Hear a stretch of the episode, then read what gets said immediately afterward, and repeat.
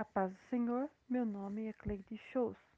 Hoje estarei falando Provérbios capítulo 7, o verso de 1 ao 7. Seja fiel nos, aos ensinamentos de Deus, guarda elas na tábua do seu coração, e as suas ações revelará, revelará o seu caráter. Cuide-se, não seja infiel. A sabedoria, ela blinda da perseveridade. Use ela a seu favor o insensato acha que as coisas boas estão a seu favor, pensando que é certo, mas cai na cilada. Faça uma análise da sua vida e sabe que você não é um, um ser perfeito, mas que tem falhas e elas te impedem de fazer o que é certo. Então procure afastar das armadilhas. Pais, quando for instruir seus filhos na palavra de Deus, não duvide do poder que ela tem para curar, mudar as atitudes. Insista na palavra, ajude o seu filho a viver a poderosa palavra de Deus e ela gerar vida em nós. Não viva sem direção, como se não soubesse para onde ir. Quem não tem foco torna-se alvo fácil para a tentação. É somente a sabedoria que vem de Deus que pode nos livrar das ciladas. Cuide para não pecar. Salmo 119, 1 diz: Escondi a tua palavra no meu coração para eu não pecar contra ti. Verso 8 e 9. Pais, ensina os seus filhos a importância do casamento. Se não consegue ficar sozinhos, case, mas o jovem que não está atento pode cair no pecado. Ditado popular. Mente vazia, oficina do diabo. Pessoas que não se preocupam e não se ocupam com nada não tem propósito em sua vida. Toda trajetória na nossa vida vai requerer escolhas e decisões. E eu pergunto: que escolhas fazemos? Quais decisões que tomamos? Não, não são perfeitos. Erramos as escolhas e decisões que tomamos, mas quando buscamos orientação de Deus, Ele nos conduz à rota certa e com segurança. Não vença a tentação ficando do lado dela. Eu me afasto mais e mais, fico o mais longe que eu puder e me abrigo em Deus que coloca e coloco ele no meu coração como o Senhor da minha vida.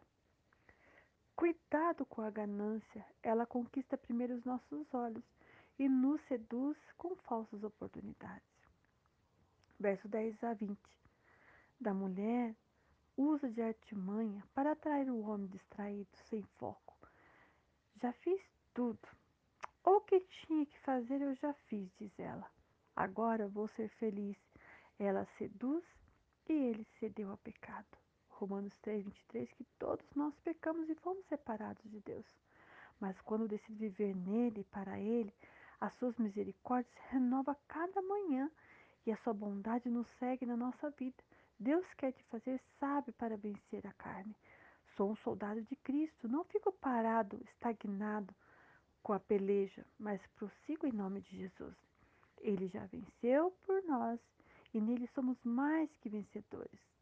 Mas posicione, procure viver na verdade, ser constante e fiel. Você vai cada dia querer viver mais e aprender mais de Deus. A ganância te leva a fazer coisas irracionais. Seja dono das suas emoções, dos seus desejos e a luxúria. O que difere a ganância da ambição é a ética. Em Gálatas 5,19, vai nos divertir desses pecados, chamados obras da carne. E uma delas é a prostituição, impureza e lascívia. A prostituição aqui de Gálatas é o desejo do corpo, querer satisfazer a carne com desejos fora do casamento. As impurezas são atos sexuais antes do casamento, afetam suas ações, pensamentos e até ficam comprometidos. Lascívia. Pessoas que perderam a noção da realidade, não têm freio nas suas ações e intenções, segue os seus desejos, age no impulso e não liga para o que os outros vão falar. Seu único desejo é satisfazer a si próprio. Versos 21 a 27. Esse jovem ficou focado na isca que caiu. Tem situações que todo mundo está alertando, mas ele não ouve porque foi fisgado com a sedução. Sabe que não vai prosperar na sua vida, mas decide insistir, acha que é a melhor coisa que aconteceu para ele. O escritor brasileiro Rubens Alves diz assim: só é isca aquilo que o cidadão deseja. A ganância te leva ao prejuízo. Ele faz grandes estragos.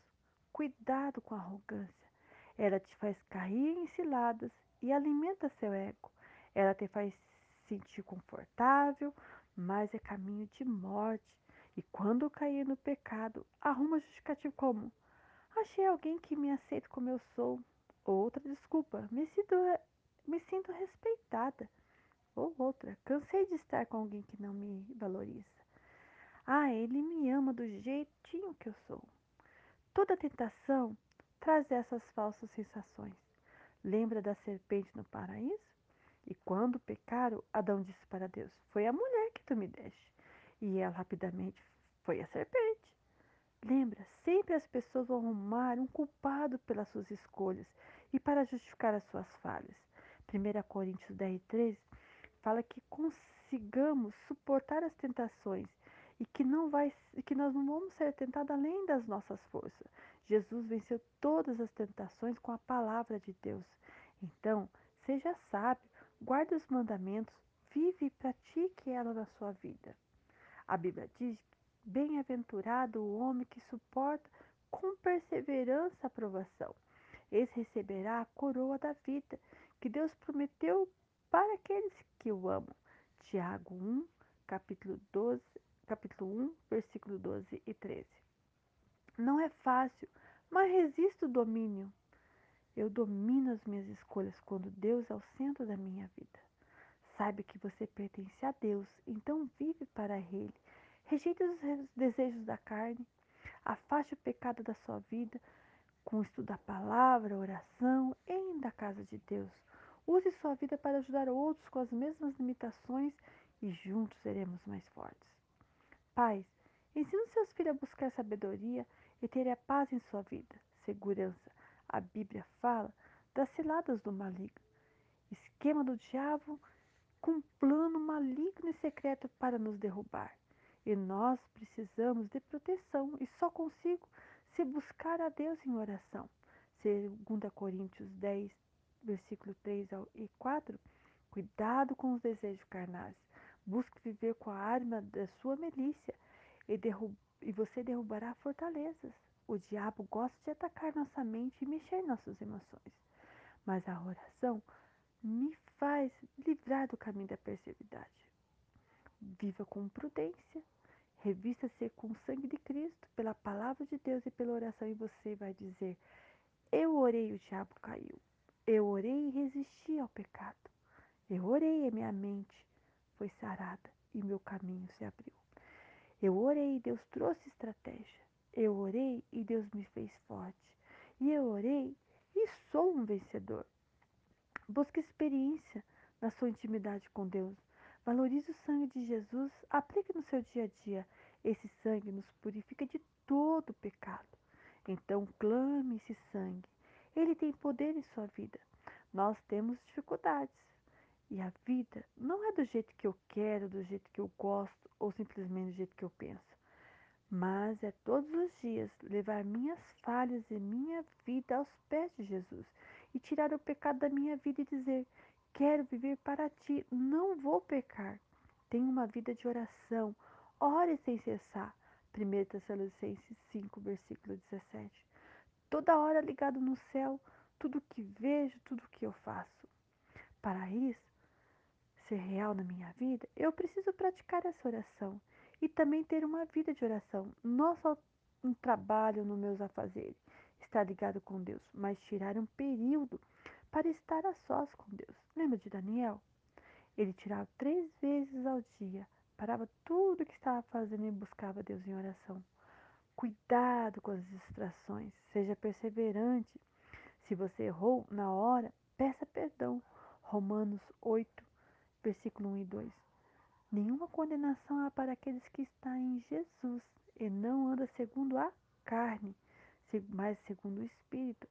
Seja sábio, tenha atitude de Deus, seja o centro, que Ele seja o centro da sua vida, das suas decisões. Busque conhecer mais de Deus. Nós somos soldados, estamos em guerra. Use essas armas para a sua milícia. Que Deus abençoe a tua casa, a tua família, a sua vida em nome de Jesus. Amém.